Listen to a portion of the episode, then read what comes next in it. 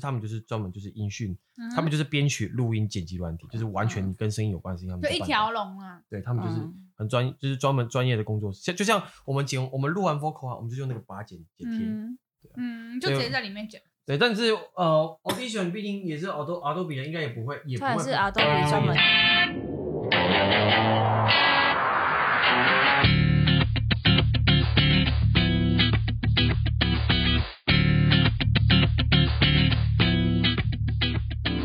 欢迎回到算命系女子，我是 EJ AKA 一博，我是 SM，然后我们今天来宾是东良，他是品林的朋友，然后原本是资工系吗？嗯，对，是资工系的，资工系，然后后来是怎么转换到音乐的跑道啊？其实是，其实我在大四的时候我已经上研究所了。然后那时候我们淡江大学有一个五年一贯，嗯，就是可以少读一年的研究所的。对，没错。其实我已经上了。那时候在我在我们系上，其实我我我我这样讲有点不好意思对其他人，但我几乎是写成是第一名的。哇，学霸来！对，我那时候我那时候真的很厉害。但是我后来，但是我后后来我真的觉得，发现资资讯工程真的不是我想做的事情。应该说。连我的，连我进研究所的是拉我进去，他就是希希望我当他的学生的那个研究所老师，嗯，他都是他就是知道我喜欢音乐，他早知道知道我在高中的时候我就很喜欢音乐，可是然后可是，哎、欸，那可是可是他他他就一直很想要给我一个空间，他就是说啊，我希望你的你的资讯工程，你的城市未来可以跟你的兴趣有关，跟你的音乐有关，但是我就心里在想，不对啊，我我的我就这这件事情我一直很想把它结合，但是后来我就发现不对。音乐怎么样都没有办法跟资讯工程结合。对啊，怎么想都。他只能做出音乐的软体，但我想做的是音乐本身。嗯、所以后来发现是完全不一样的事情之后，嗯、哦，我也，但我也其实这个老师当时也算我的启蒙老师了。他就一直很、嗯、很支持说，希望我的工作可以是我的兴趣，因为这样子会有一个很重要很重要的一个结果是，我在上班的时候也是在玩，也是在不会是上班是呃死的，下班才活着，而是上下班都是活着的感觉。哦，所以你原本就有在玩音乐吗？呃，只有只有弹钢琴，看着豆芽菜那种，就是看着豆芽菜，然后什么乐理都没有的，就是看着就哆来咪发嗦这样弹。所以你是从零乐理，然后说突然就是转跑道，然后他自己学啊，他从零乐理到他可以就是教别人乐理，好强哦！你是自己学吗？其实我后来就一直会我会分析很多，不管就是声音在我们大脑里面合成在大脑里面每个音的功能是什么这件事情，其实我就研究的很详细。对，然后，然后重点事情是我那时候我就我就那个老师，我的我的研究所那个老师啊，他就他是我启蒙老师，他就希望我，他希望我上下班都可以活着，嗯、所以希望我跟 对 都是。对，因为他就说，因为很多人都是上班就是死的嘛，然后下班才才复活的感觉。那我就就，可是我我很认同他的话，他希望我的人生，因为真的，他就说了一句话：当你的兴趣是你的工作的时候，你人生就成功一半了。我我说哇，哇，这当然是，可是就是因为他的话，我就离开了他的研究所。所以，所以我当时，我当时，我当时，我就是呃，我就我我就写了我人生，真的是我还没有写过比那时候还长的一封信，因为他真的很看重我，我跟他感情很好，在大学期间他一直。他对我很好，也教我很多东西，嗯、所以后来后来我就写了很大篇、很大一长篇的信，跟老师说：“老师，对不起，我啊、呃，我决定真的换跑道，谢谢你。嗯”所以，我做了一个月半，我就离开了研究所了，然后我就真的就踏上了我的音乐，可是还没有正式踏上哦。嗯、啊，踏上的时候，就是因为我妈妈那时候一脸臭脸，觉得说啊，就是她就很受不了，我怎么会？就是他都付了那么多钱，而且你知道淡江私立嘛，那学费真是贵贵贵到受不了。然后我妈说啊，都都送我了去，然后现在我他又要再付我钱让我去学音乐，而且我几乎是从零开始的嗯的那种。然后，但是我就说啊妈，你就是其实呃不管怎么样，我压力其实一直来一直以来都很大。嗯，对。然后其实不管是我后来决定做音乐，然后我妈妈从从非常从原本非常不支持，然后脸非常臭。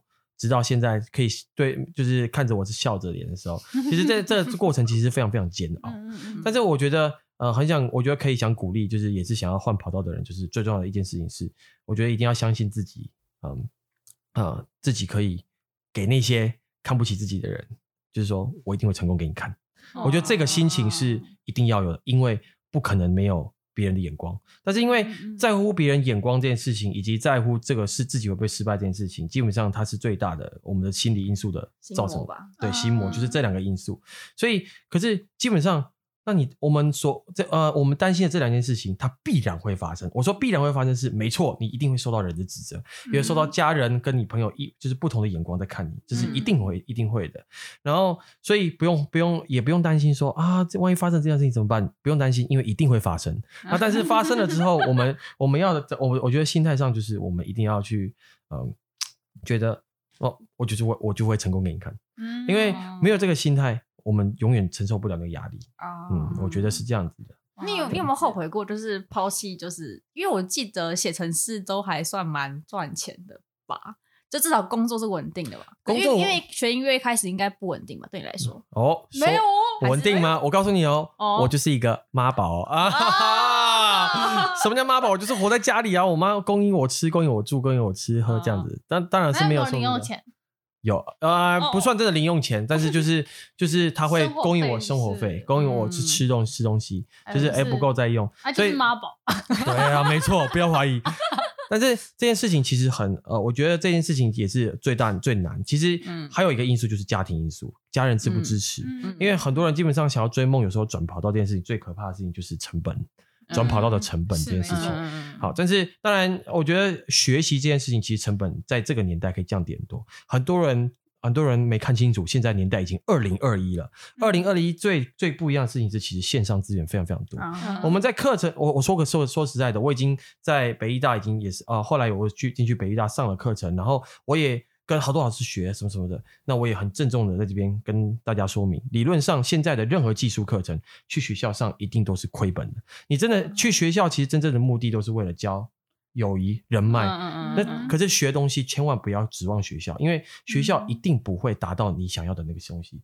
但是现在，现在不管是 YouTuber，其实现在不管任何技术，不管音乐、画画，或者是呃任何设计，不管是影像设计啊、影片设计、室内设计，其实线上资源非常非常多。有很多 YouTuber 已经开始在在这他们想要在这这方面经营自己的呃专业，让他们分享专业，还有。更更更严重的事情是，很多人以为只有台湾，他们的世界只有台湾。嗯、国外 YouTuber 满满的一狗票，全部都在教。美国超多。没错，所以其实包括音乐也是。其实我我会看很多呃国外的频道，国外国外的 YouTube，他们有很多音专业音乐知识，不管是录音、混音、编曲，全部都在上面。嗯、所以重点事情是我们。也很多人没有发现到，现在已经二零二一了，他们没有用到 Google，没有用到 YouTube，而且现在尤其台湾近期台湾非常非常多线上学校，嗯、所以他们可以买很多课程，不管是因为我最近也买了 A 一，我要去学学、啊、学 coding，啊，因为我女因为我女朋友要画画，她她画画，我帮她我帮她做动画，哎呦，对啊，那完就是就是一直是一起，所以其实重重点不在这个好吗？不要不要不要搞错重点，重点是在于说，其实呃线上资源已经多到已经。啊，我们现在的人真的是不太不太在家里，一定都可以让自己一个人就可以把很多专业的事情学起来。嗯，当然器材这是另外一回事。所以我觉得有一件事情，我也很认真讲是。其实就算没有到家人不到完全认同，但是我觉得一定要让家人到支持。但是因为家人不支持的话，其实真的很难。我我认同这件事情，嗯、我认同这件事情确实是转换跑道最难的事情。嗯、我当时真的是每天早上陪我妈折衣服，每天折衣服，每天陪她说：“妈，我跟你说，我开始跟她讲我的计划。”然后，可是我觉得，因为其实父母很多很难沟通，但是如果在父母是其实愿意，其实他们是为你着想，只是他们不理解你的时候，其实我觉得最重要的事情是你要有一个完整的规划。比方说，我昨天跟我妈说：“妈，你看，如果我这样做，这样做，这样做，叭叭，我可能就做这样的，他会会想要听一个有安全感，因为父母也需要安全感。嗯嗯，所以其实我觉得是，而是而且表达方式什么的，而不是吵架说你为什么不相信我？我们一定要，我们我们要我们的口气应该是，请你相信我，当做我给我一个机会，给我多少时间内，我给你一个成果看。嗯，类似这样子的，我也是这样啊。我那时候就跟我妈说，妈，当做我还要读研究所，好不好？我就说再给我一点供应。”再给我一点时间，两年内，我希望我可以给你一点成果。所以你是去后来是读北医大的研究所，音乐相关。哦，那个这个这是也是一个奇迹。其实其实其实啊，这个这个怕是题外话啦。我觉得我妈妈的爱总是会给我很多奇迹。我妈妈什么都不懂。嗯，可是他总是因为会担心我，嗯，所以他就会一直帮我找各种的那种学校，就是资源。可是我每次都说妈，你不懂啦，你怎么不要不要帮我找，我自己就知道我缺什么了。可是很很奇妙的事情是，因为他真的就是非常非常疼我，结果我觉得他的爱就发生奇迹了。他总是他虽然什么都不懂，可他找的东西总是会不止很好，不止很好，都会改变我人生的东西。所以我后来他帮我找到了一个台北艺术大学的一个。一个音乐学程，那他是一个台湾台湾台湾音乐音乐制作圈很多制作人联合开的课程。那你说我没有东西，我怎么上的呢？其实说真的，我真的跟别人比起来，别人那时候那天那天面试的时候，别人大包小包带着电吉他、大提琴啊什么的，我就带着，我就我真的是带了一张嘴。我也没带电脑，我没带 PPT，我就是现场直接直接跟我真的用讲的去口头说阐述我的东西，巴拉巴拉。然后而且我那天你有一张嘴，对啊，我真的是我真的是真的是很会讲话，但是但是但是重点是你知道我那天后，但是我真的进了不是靠我的嘴巴，是靠我的眼睛，因为我那天讲一讲，竟然讲到有点泛泪，我说哇，然后后来后来搞到最后快毕业的时候，然后我就我们在跟老师们聊这件事情，老师老师后来就说。哎、欸，对我就是被你的眼泪给让你骗进来了 啊！没错，其实我那时候讲的就是，我真的很想要进入这个行业，我很需要它。我都讲一讲讲一讲，不小心不小心泛结果可能就这样感动到老师了吧？但是这个真的是这个是这当然这个不是一个很好的示范了，请大家不要不要模仿，不要到时候就是面试结果大家都在哭，然后那个结果结果对哭一排，结果就是每一个来面试的最后都要哭一下，然后老师就觉得奇怪，现在的学生都做玻璃心吗？啊，大概是这样子。哦，那所以你后来的工作是透过那个学生认识的人的人脉？对，所以我认同，其实学校很重要，是因为真的需要人脉。嗯、那我在里面有一位老师，他是在业在音乐制作圈非常呃非常受人敬仰的一位老师。嗯，那他叫黄中岳啊，他是在音乐制作圈很有名的一位老师。对，但是因为没关系，没关系，他是他是他是在他是在制作圈比较人知道的，因为他不是幕后，他是不是幕前的人，他是幕后的人，所以他是在呃，那后来他他呃，他看到他不是那时候我程度还不到很厉害，可是他看见他觉得我是一个很有想法，在音乐上面很有想法的人，所以他就后来他把我抓，后来我他就把我抓抓进他的公呃，他那时候他有一个他有一有有有一个公司聘请他成立了一个编曲团队，我就在那个编曲团队里面，老师就在里面受训我。所以我在里面，我在嗯，真的是，我就在里面，因此就是让我的让我的东西，然后我就开始接很多案子，然后老师就一，然后老师带着我去接，真的是在演艺圈的案子，开始越接越多，越接越多，越来越多，然后直到现在，我可以自己，就是现在我就可以自己走路了，我就也是独立接案，对，现在就可以，现在就现在现在现在是独立接案了，但是然后还吃很饱嘛，对对对对，吃很饱吗？还是吃很饱，很饱很饱，可以可以饱的，对，非常饱，超饱，就是。超乎你想象的饱。对，其实其实大概多少嘛？啊，可以，这个可以可以可以减，可以提，没关系。就是其实，但是呃，比方说初期，像我接如果接我朋友的案子，其实嗯，理论上一万一一首一首歌就是一万差不多，一万多一一万一万多。然后因为我也不敢接太多，但是初期嗯初期，但是呃，然后然后但是初期我老师因为他也知道我需要这些东西，所以他进我进的编剧团队的时候，我一开始他有给月薪，给我一一个月给我两万五之外，还一边还加让我上课。然后后这个老师除除了在那个编曲团队要编的歌曲之外，老师也会发其他案子给我。那其实演艺圈的案子理论上一首歌就是两万五到三万，对，其实一、嗯、一首歌，所以基本上其实做两首歌就已经超越我原本在自贡系的很多薪水了。啊、所以所以尤尤其是在年底的时候，年底的时候大家都为了赶金曲奖，因为金曲奖必须在年底十二月三十一号的时候 上架，要上架，我们才能投隔年的。啊、对，所以通常年底的案子都会暴增。所以可能一个月就会就可以超过十，就就一个月就会这数字就会非常非常大，还蛮饱的。对对，但是不得不说，其实呃，这这这些东西其实他必须要累积自己的那个那个不不并不是说做了之后就会成功，因为呃，我过去做的某些作品，其实我不得不说有些真的不成熟，所以也有没有发生过？其实做了之后，这个老师再也没找过我，一定有发生过。有些有些是很有些老师他因为他不是为了栽培我。所以当他真真的是经，他只是听到我的名声，听到中学老师哎带过我，结果我去做，结果可是那个时候我还是有很多不成熟的地方，所以一定还是会遇到很多挫折。在就是就是就算现在上了轨道，还是会遇到很多挫折，因为它毕竟是一个创意的产业，设计的产业。所以其实最后当有人不认同的时候，其实最终最后还是会遇到，就是啊有老师就是不会再找你啊，什么什么的都有可能遇到。对啊，哎呀，人生嘛，真的是人生哎，对啊。哎，反正我觉得最重啊，可是我可以，我觉得有一个很重要想分享的事情是，其实在，在呃，这这位带我的老师是一位呃，他除了大家为什么会敬重他呢？因为除了他的音乐能力很厉害之外，他就是他是一个非常负责任而且非常有想法的一位老师。嗯、那他也在课堂上面跟大家讲过一件事情，非常重要一件事情：音乐这个行业其实已经比一般行业，我们我们理性上都知道，它其实相对来讲比较困难，对不对？嗯，可是它比较困难之外，可我们一般人上班时间多久？正常来讲，八小时，八小时，对不对？嗯、那所以老师就问大家，你们说音乐行业很难，我问你们，你们一天有花八小时在音乐吗？如果你们没有，请你们不要，你们没有任何资格说一句话说音乐行业很难，嗯、因为没有人办到。嗯，好，我当然我我我不知道，我不知道说呃，当然那是在我们班的时候，因为其实正常来讲，像喜欢做音乐啊，喜欢做很多很多人一定是因为不喜欢原本太无聊的产业，嗯、所以才来做音乐。嗯、所以音乐这个行业相对来讲，又有更多人其实怎样爱耍废、爱懒惰。我是讲很实际的话，因为在这个世界，因为我也是这样，我也会我也是这样走过来的。因为在这个行，在这个在这个目前这个二零二一的年代，产那个娱乐非常多，有又有智慧手机，太容易耍废了。就算你在公司，还是可以耍废。基本上没有，所以生活任何地方都是无时无刻，我们都我们人生都是在耍废，所以很都可以耍废，所以我们很容易被这东西没有自律。所以老师就是问了一句：你一天有没有花八个小时在音乐上面？如果你有，你有资格说音乐行业很难。可是因为实际上，如果你一天有花八个小时在音乐上面的人都会成功，嗯，可是实际上很多人都没有，很多人都没有。是什么什么一万小时定律那种感觉？嗯呃，做做这这这这个类似对，可是老师那个老师很强调这句话，他就一直一直说，嗯，其实你因为老师非常非常懂人，那那个老师很懂人，他他也知道说，其实大家根本就大家很喜，因为人都是这样子，人会停留在自己舒适圈里面，嗯，非常非常容易，对，所以我觉得转跑道最难的事情就是自律。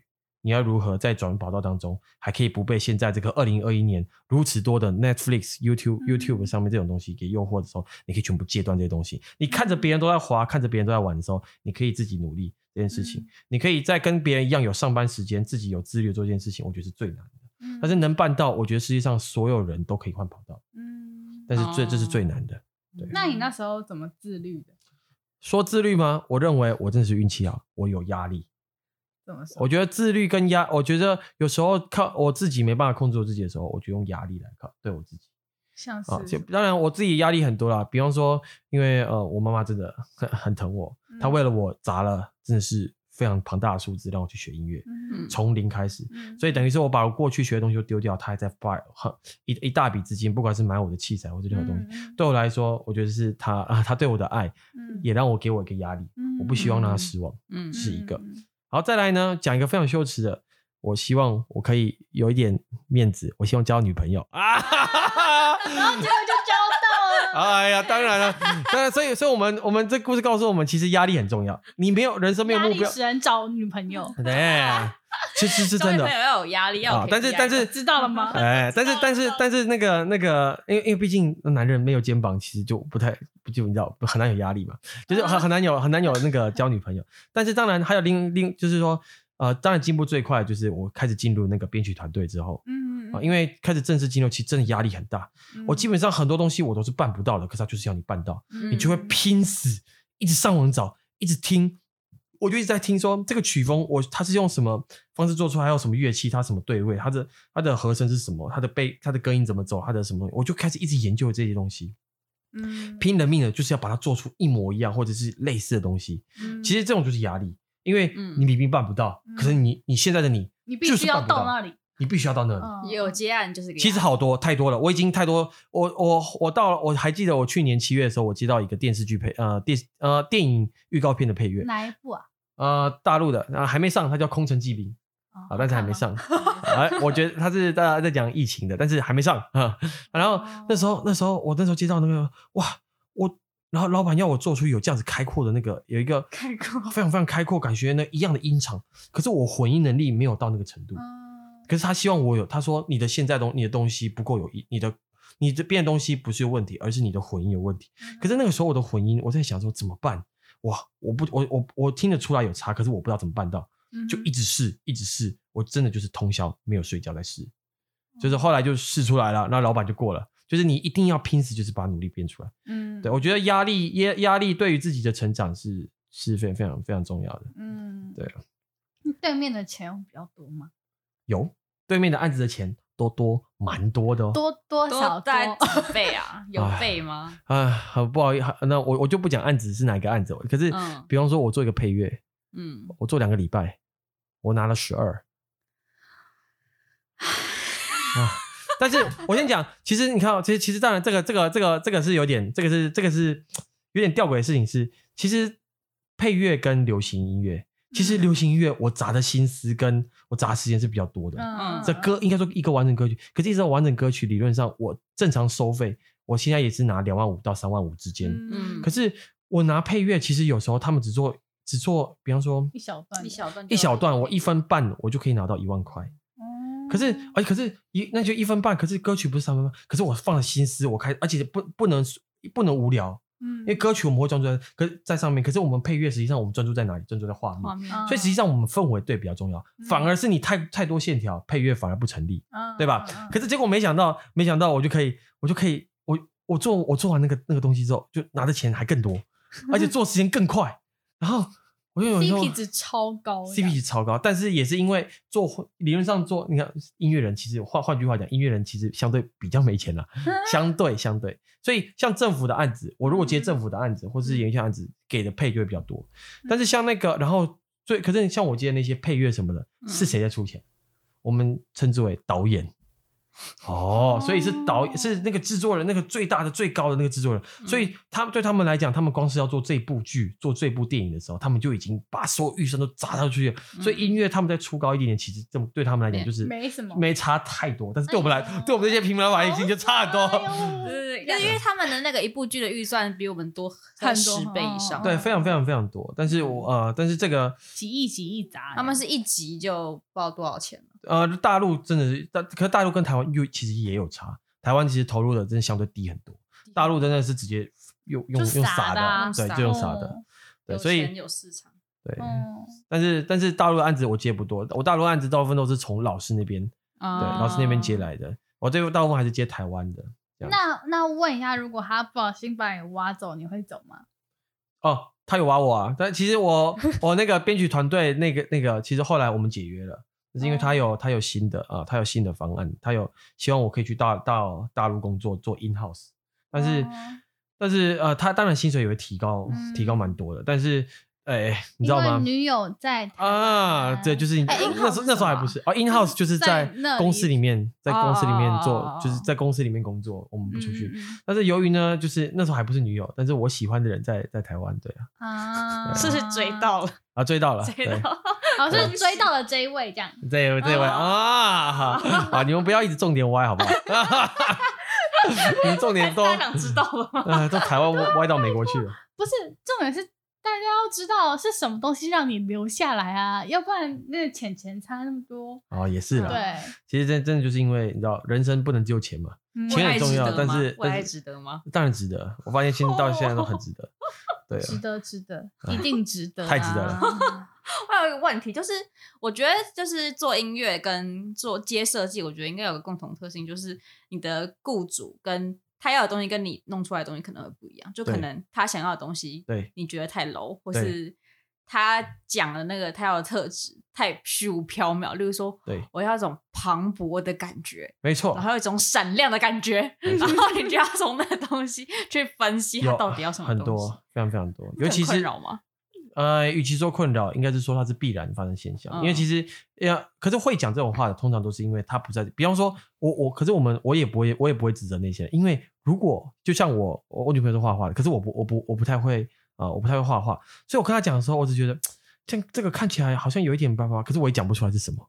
所以你看，所以其实只是因为他不是在我的专业领域，所以其实如果是做音流行音乐，嗯做做歌曲，那制作人也是音乐制作人的时候，他跟我沟通会是用专业术语。啊，啊，所以我所以我都听得懂，可是会发现会发生，就是雇主雇雇主会讲不出那个讲出来的话，就是哎，想跟那个不太一样是，通常是因为他是导演，嗯他是画画，他是画面的人，所以我接到案子，他们跟他们沟通的时候，他们会比较是，哎，他们会讲的比较抽象，嗯。嗯。但是我觉得翻译能力很重要。我们换一句话讲，嗯，其实我认为，其实世界上所有行业都一样，不管是音乐、画画或是任何行业，其实最重要的事情是要懂人。嗯。一定要懂人。会沟通，你要会沟通，就是嗯。会沟通，是你一定要懂这个人心里在想什么。可是我这句话，这句话有个盲点哦，这句话有个盲点，很多人都是自我感觉良好，觉得说啊，我觉得他应该是这样想。这个就像很多宅男都会觉得他应该喜欢我吧，这种感觉，男生都多多少少都都有经历过了，对啊，除了帅哥之外，应该没有这种经历。哎，你不是自诩为帅哥吗？哎呀，你知道吗？就是你知道，对啊。哎所以其实重点是，其实我你看，换句话讲，其实我觉得任何行业最重要、最重要的事情，永远都是把事情搞清楚状况。嗯那个老师也，那个老师也讲了一句我非常非常认同的话，一句话他说，他说，其实这个世界上不管任何一件事情，你要成功，只有一个答案，就是你一定要把事情搞清楚。你开始接案到现在多久了？我真正接案子，就是接，就是就是一道，就是比较正式的案子，到现在大概是一二三四年，从二零一七年一七对二零一七年左右开始正式接案子。那个一前面都是很少很零碎，可能是一个月只有一个，或是甚至是半年只有一个。一手一手一万多，其实一个月以前两万，但是他有妈妈，他有妈妈，对啦，哎我有妈妈也是也是也是基本起心了啦，就是。家人支持很重要，很重要但是嗯我我我觉得要，我觉得有时候表达真的很重要。你要跟人，不是跟家人说，就是就是你一定要帮我给我钱这样子，，而是你要跟他说是，请支持我，不用认同我没关系，请支持我。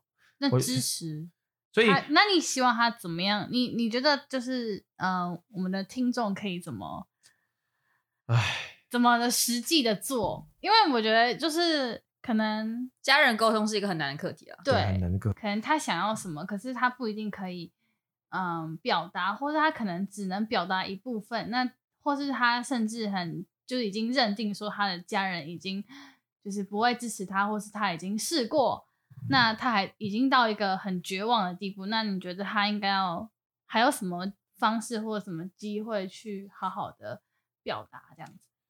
嗯，呃，但是我们永远也会遇到一个状况，万一真的行不通这件事情怎么办？那我我觉得有一些行业，有一些行业确实没有成本是做不起来，这件事情是真的只能放弃。这样我我也认同是，应该说我们必须把这个目标放在后面。嗯但是如果对于学习这件事情来讲，我还是跟我刚刚讲的话一样，我觉得现在的现在二零二一年，其实更是让大家可以自由追梦的时代。是为什么呢？因为线上资源真的多到你无法想象。所以英文不够好，请先把英文学好。国外资源非常非常多，这是真的。因为很多人就是会就是就是想要一步登天，想要急着，可能不知道其实很多事情，其实当你英文好之后，国外它的东西太多了。现在已经，我们现在二零二一年是一个网络的时代，嗯，所以我还是鼓励，我觉得呃，也想要转跑道的听众们，我觉得最重要的事情是，一定要把握现在的线上资源。嗯现在的没有，基本上没有你学不到的技术，没有一个都没有，一定有学得到的技术，只要在网络上，只是你会不会搜寻关键字，会不会使用 Google，然后对自己有没有信心。